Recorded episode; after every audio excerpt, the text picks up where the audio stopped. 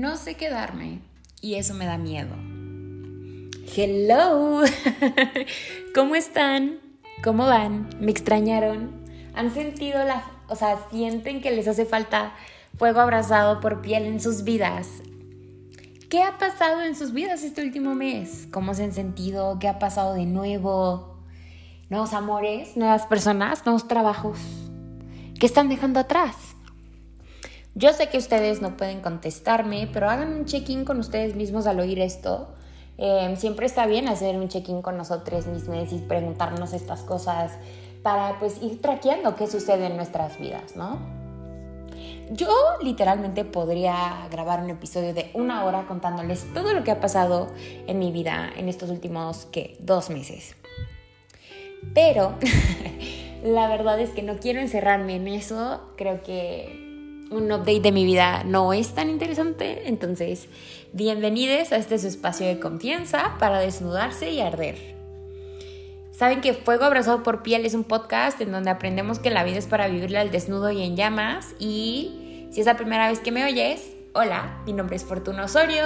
Yo creé este espacio por muchas razones, pero em, este es un espacio para sanar, crecer, cuestionar y expresarnos y entender que la vida merece arder y merece transformarse y merecemos desnudarnos, porque desnudarnos no solo es el acto de quitarnos la ropa. Tenía tiempo que no sonaba, o sea, yo tenía tiempo que no grababa. Y creo que tengo fácil 20 notas a medio hacer en mi computadora y celular, que por X o Y razón no terminaba. O sea, yo quería hablarles de muchas cosas. Mucho ha pasado en mi vida, mucho ha sucedido. Eh, después de mucho escapar de sentarme a escribir y grabar, de renunciar a mi trabajo, encontrar trabajo nuevo, cerrar ciclos, empezar terapia y recuperar mi inspiración, me di cuenta que antes de cualquier cosa quiero hablar de la permanencia.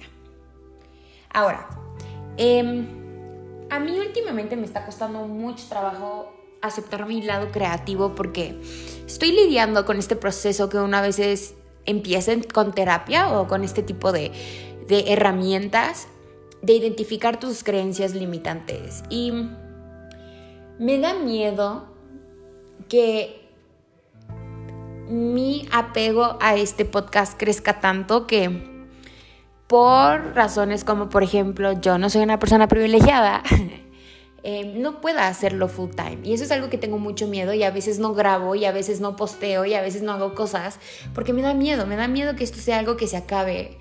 Y yo sé que yo soy quien tiene la decisión en eso, yo sé quién, yo soy quien tiene el poder de decidir si esto se acaba o no, pero solo quería explicar, expresarles un poquito que esto es como un bebé para mí, me da miedo que algún día termine, pero bueno. Entonces regresemos a este tema de la permanencia. Em, ¿Por qué decidí hablar de esto? O sea, como les digo, yo tenía, tengo muchos temas, o sea, tenía muchos temas, tenía muchos episodios a medio hacer en todos, en todo este mes, ¿no? Que creo que sí, literal, llevamos como, llevo un mes sin subir episodio. El último fue el de Gorda, eh, que ahí también me pueden dejar saber si les gusta. Pero ahorita me tomé unos minutos para escribir, puse Taylor Swift a todo volumen en mis audífonos, que saben que Taylor Swift siempre me permite regresar a mi yo, a mi centro, a mi arte. Y me di cuenta que he pensado mucho en el futuro, en la huella en la que quiero dejar en el mundo, en las vidas de las personas, en cómo quiero que sea mi vida, o sea, literalmente a partir de mañana. Y creo que hay un tema importante que tengo que expresar para que este tema se vuelva real y para que sea algo que yo pueda comenzar pues a tratar, ¿no? Y ese es el tema de que no sé quedarme.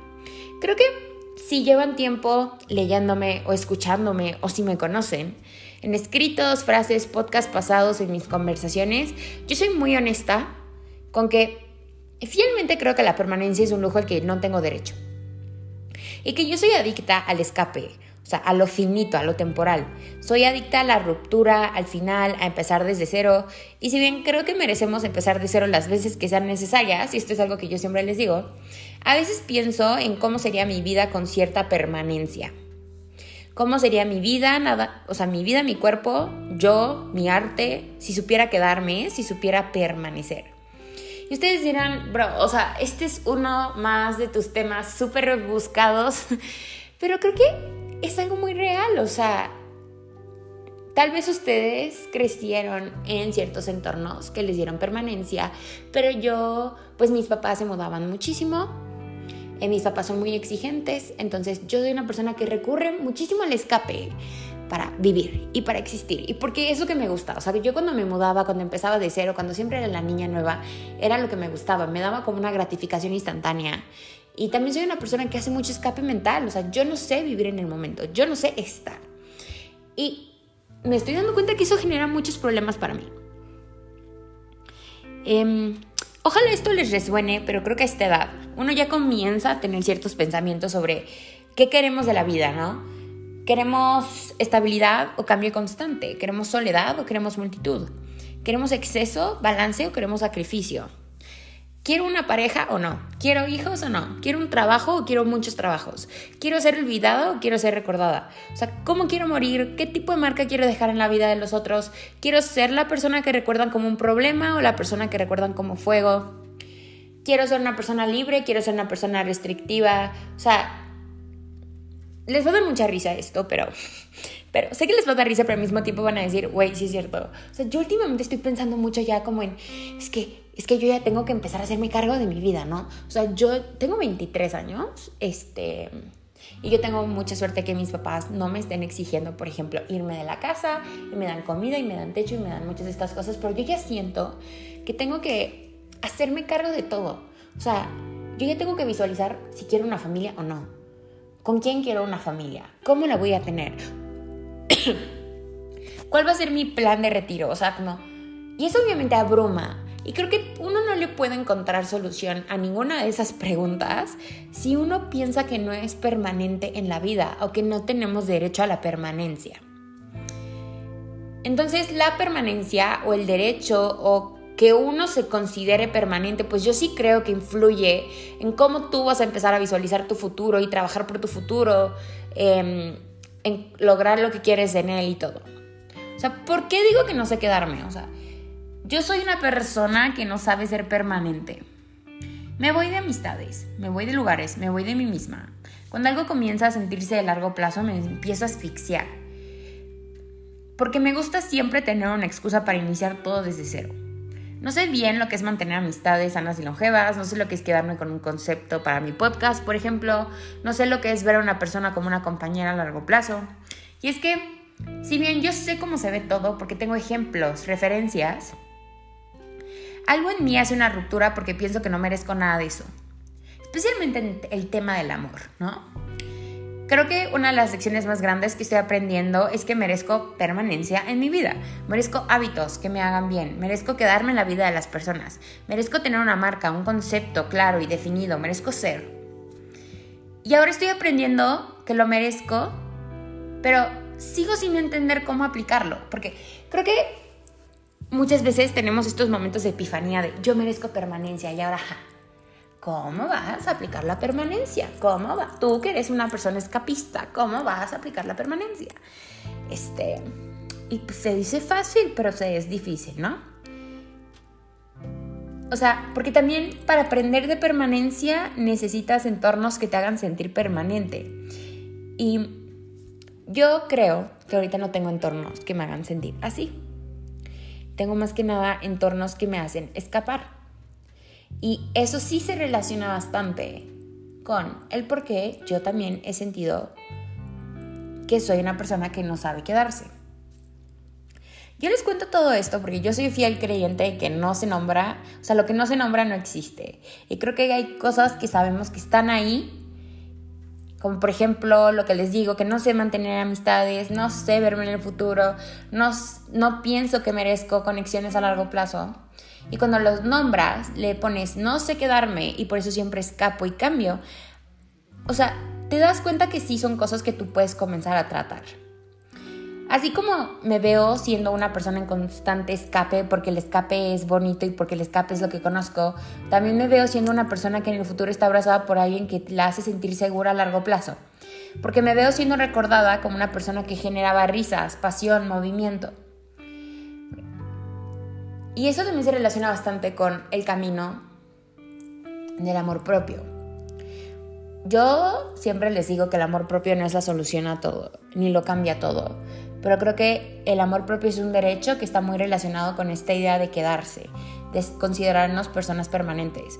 O sea, el derecho a amarte tanto que te consideras permanente en tu propia vida.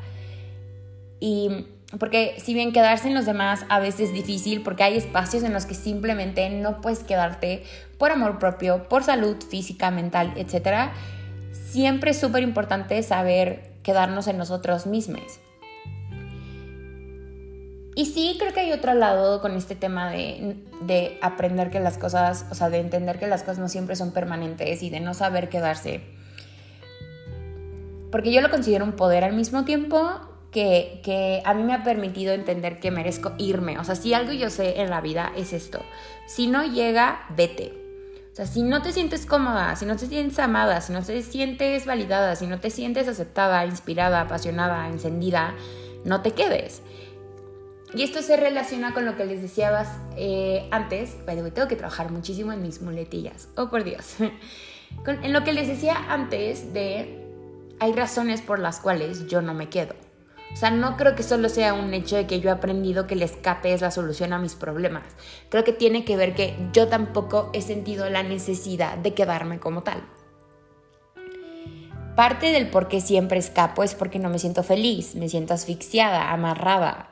O sea, en terapia, por ejemplo, estoy aprendiendo que yo vivo en una cárcel en la que yo sola decidí meterme porque se me condicionó que una vida sin castigo no era vida. Entonces yo siempre me agarro, ¿no? De disfrutar del momento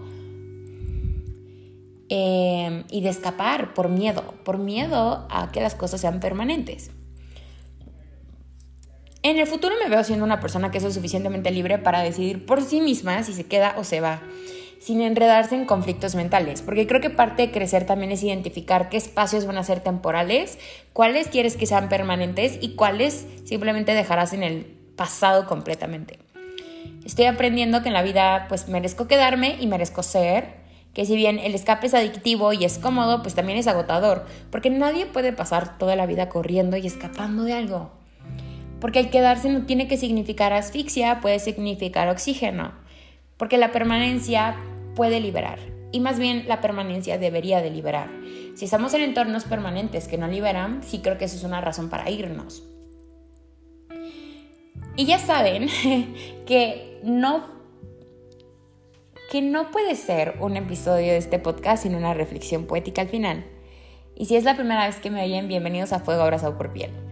Eh, cada episodio es una parte de mi cuerpo que desnudo y una llama que prende en mi piel y espero que disfruten de este proceso y se sientan identificados o listos para también desnudarse, porque creo que desnudarse es padre. Saben que me apoyan mucho cuando comparten el podcast, se suscriben, lo oyen y me cuentan que les gusta y comparten el material que pongo. Me pueden encontrar en redes sociales, bueno, en Instagram como Fuego Abrazado por Piel. El podcast lo pueden encontrar wherever you podcast. Nos vemos pronto. Deseen de suerte con mi nueva aventura profesional, porque ando hiper nerviosa y con el síndrome de la impostora al millón. Ya les iré contando cómo me va. Y nada, recuerden que está en la naturaleza del fuego arder y en la del ser humano desnudarse. Cuídense mucho y nos vemos pronto.